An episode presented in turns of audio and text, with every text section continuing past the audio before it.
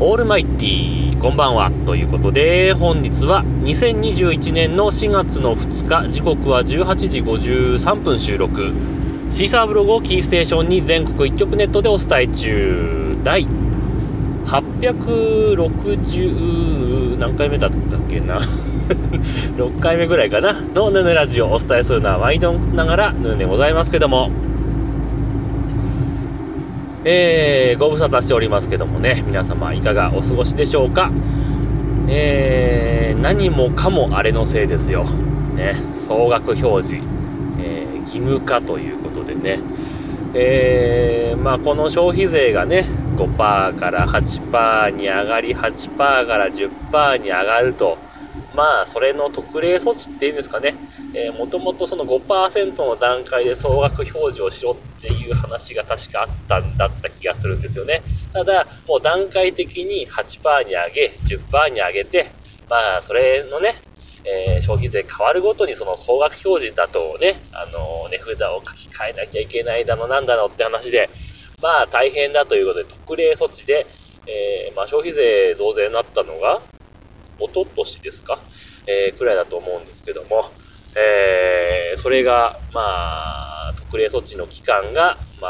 あ、先月の終わりで終了して、まあ、4月1日からは、えー、消費税込みの金額を書くようにしましょうと。まあ、もちろん税別と書いててもいいんですが、えー、とにかく、えー、税込み表示も書かなければいけないという義務化ということになったわけですね。で、まあ、ね、国税庁かな、多分、えー、あの辺の管轄のね、えー、話なんでしょうけども結局あの義務化とはいうもののないわゆるその罰則的なものは ないらしく これやんなくてもいいんじゃねえのっていうふうにね、えー、思ったりなんかもするんですけども。まああのー、まあそっちでは罰せられないけど別の方面で罰せられちゃうかもしれないからね、えー、例えばですけどどうですかね。あのそのまあ一応両方の数字を書いておけばいいという話もあるので、えー、税別価格を大きく書いといて小さく税込みいくらって書いとけばいいんじゃねえのっていう感覚で書くともしかしたらあれですよね。あのソフトバンクじゃないですけどもあの文字が小さすぎて。これはちょっと古代広告じゃないの？みたいな感じに取られて、えー、景品表示法っていうんですかね。あの辺で引っかかったりとかする可能性もまあなきにしもあらずなのかなって感じもするんですけどもまあそんな感じでまあ自分の職場もご多分に漏れず、えー、いろいろね値札を書き換えたりだのなんだのしなきゃいけないんですけども、あの自分の働いてる職場ってあのまあいろいろ商品があのなんつうんですかねジャンル問わずあるんですよね。で、えー、下手すりゃどうですかね。数千点は絶対あるんですよ。数千点もしかしたら1万何千点とかあるかもしれない、まあ、そのぐらいの、まあ、商品数があるのに未だにその値札っていうんですかプライスカードっていうんですか、えー、令和3年ですよ。もう2021年なのに手書きなんですよね。あれどうにかならねえのかと思うんですけどもまあ過去にもね消費税がこう上がるタイミングっていうのは何回かあったと思うんですけども、えー、そのタイミングでね例えばですけどね商品をバーコードで管理するだとか、えー、まあね、値札だけでもそのパソコンで印刷してとかっていう話にはならなかったんですかね。まあ言ってもまあ同業者で言うとやっぱり手書き値札って多いんですけどとはいえうーんうちの職場ぐらいこの商品ラインナップが多岐にわたってる店ってあんまないんですよね。まあ職場を伏せますけども、まあ、とにかく商品数が多いんですよ。だったらね結局そうね年に1回やっぱね棚卸しみたいなこともするわけですからいや、その辺考えたら、バーコードとか導入すりゃいいのに、まあ、ケチなんでしょうね。そのバーコードをプリントする機械がいくらするだの。えー、まあ、なんだの、バーコード自体はね、自分で作れるからいいけど、その印刷がどうのこうのとか、やっぱ、ある程度専用の機械みたいなものがいるとかさ、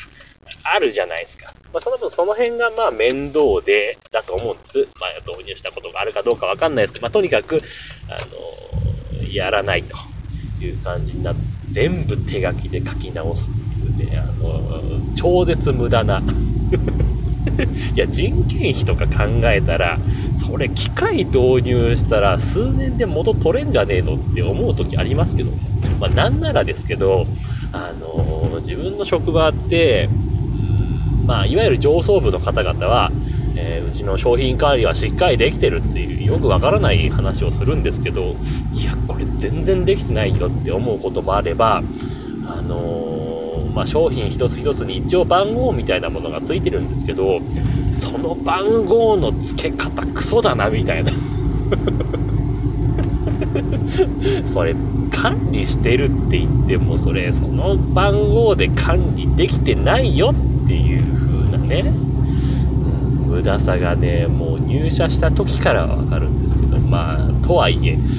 ー、そんな職場にももう何年いるんだ。えー、っと6月入社だから、えーと、9年ぐらい。い るそんなにいるんだと今思い返してみましたけどまあそんないるんですね、え、そんな腐った職場に9年もいるんですけどね。まあ、えー、自分はそのいわゆる、あのー、お店に出てるわけではなくて内勤でで、まあ、いわゆるそのインターネット販売的な方をやってるのでどちらかというと、まあ、データは全部パソコンのねえー、いわゆる表で管理されているので、まあ、その数字をいじくればある程度、まあ、一部ねやっぱあのプログラミング的なところで的なところで、えー、プログラミングって言っていいのかってレベルですけどやっぱこの税込みのところあ税別で表示してたところ税込みに書き換えたりだのなんだのみたいなね、えー、のありましたけどそんな手間かからないから店もそうすりゃいいのにっていうふうに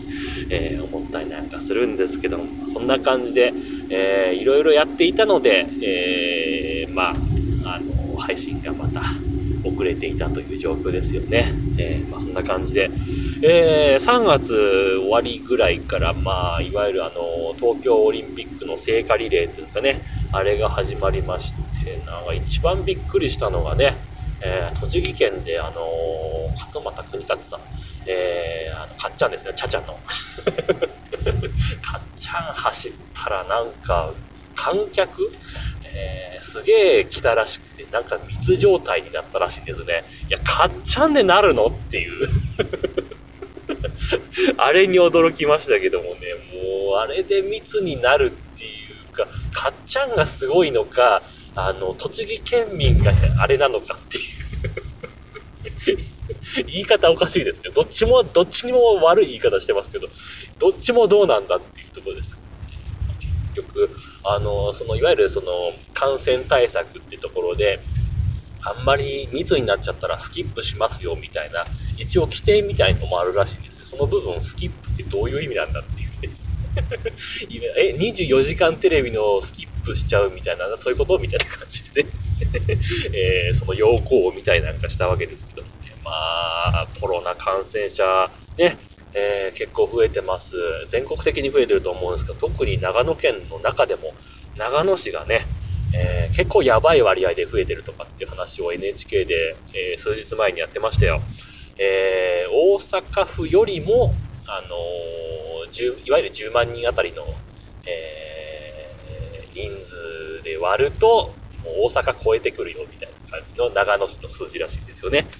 で、まあそんな警戒レベルが上がってているさなか、えー、っと、まあ昨日と今日で長野県がね、そのいわゆるその聖火ランナーですか、聖火リレーですか、まあやったんですよね。で、昨日が木曜日、今日が金曜日で、まあ走ってですね、で、長野県知事が、えっ、と、水曜日の夜かな、えー、夕方かなんかに、長野県知事、安倍さんっていうんですけど、えー、会見しましてね、え金曜日からその飲食店の、えー、営業自粛要請をするぞと。まあ、いわまあ、1日ね、あのー、その周知期間っていうんですかね、えー、設けた上でやるよっていうのが、聖火ランナー発信だったら、その周りの飲食店とかどうよっていう話なんですけど、まあ、それはね、どうなんだろうねっていう。まあ、ただね、これね、長野県知事が言ったっていうことにポイントがあると思うんですよ。これ絶対長野市長言わねえなって。長野市でめちゃくちゃ増えてるんだけど、長野市長は言わねえだろうなっていうところで多分長野県知事が言ったと思うんですよね。えー、まあ、というのもね、これ、長野市長がさ、微妙なんですよ。微妙なんですよっておかしいけおかしいけど、まあ、あの、長野市長割と早い段階でコロナ感染したんですよね。早い段階でっていうか。あの、まあ、整体かな？マッサージかな？よくわかんないけど、まあ、そういうお店に行って、えー、まあ、感染しちゃったよって話があったんですよね。で、まあ、それはまあ、しょうがないじゃないですか。まあ、まあ、とはいえ、そのね、長野県内でもそんなまだ感染者が出てない頃の、割とね、あの、先駆け的な存在で 市長がかかって、ああ、大変だねってなったわけですよ。まあ、大変だねはいいんですけども、まあ、その後にね、よくわからないことをいろいろやってるんですよね。あの、例えば、あの、長野市の庁舎があるんですけども、えー、そこの屋上から、えー、全然意味がわかんないんですけども、えー、大声で、え元気玉を飛ばしてみたりとかですね。あとは、あの、最近の話で言うと、えっ、と、2021年の1月半ばぐらいに、えー、200人規模の、え、新年会をやるっていう、これ多分全国ニュースになってると思うんですけども で、まあ、その時の言い訳が、まあ、200人規模ではやったけれど、まあ、いわゆるその、アクリル板だとかそういう感染対策をしっかりしていたから、あのね、行ってもテーブルで、まあ、6人ぐらいで会食しただけですよ、みたいな話をして、またそれが炎上するっていうね、なかなかの、あのー、いい意味で、あの、経済活動を頑張っている知事なので。まあ、それはどうなんだって話もあるんですけど、まあ、とにかく、えー、間もなく家に着きそうですんで、あ、あ、そうだ、ハッシュタグ読んでねえや、ハッシュタグ読みたいと思います。えー、っと、これ3月17日、約半月前にいただいてます。申し訳ございません。ピエール加藤さんからでございます。えー、これ前回の配信に対してですね、ちなみに前回の配信のタイトルが、えー、老人ぶつかり稽古っていうタイトルをつけたんですけども、それに関連してですね、えー、なかなかすごいタイトルだなと思って聞いてみたら笑いどころがたくさん、えー、聞いてるだけなら面白いですが、えー、体験者になるとシャレにならないだろうなということでツイートいただきました。ありがとうございました。ね。まあ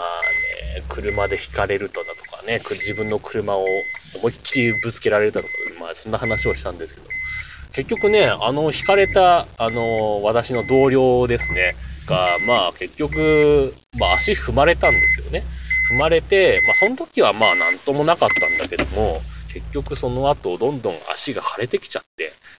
えー、腫れてきて、さらにまあ膝も痛くなっちゃったとかって言って、えー、結局今ね、職場に来てないんですよね。それがなかなか困ったなって感じがするんですけどもね。はい。もう困ったもんだなって感じです。えー、引き続きまして、ポトフさんからもですね、えー、ポッドヒーローのアプリから Just Recommended This Episode of ヌヌラジオということで前回の配信に対して、えー、ツイートをいただきました。ありがとうございました。はい。というわけで、家に着いてしまいましたんで、今日はこの辺で終わりたいと思います。というわけで、皆様からのご意見、ご感想、ツッコミなどお待ちしております。メールは直接メール、またメールフォームから送ってください。Twitter のヌーのアカウント、もしくはヌーラジオのアカウントに返信をいただいたり、ハッシュタグ、NUNURADIO、もしくはひらがな N、カタカナでラジオとつけてつぶやいていただければまたご紹介させていただきます。というわけで今日はこの辺で終わります。さようなら。バイバイ。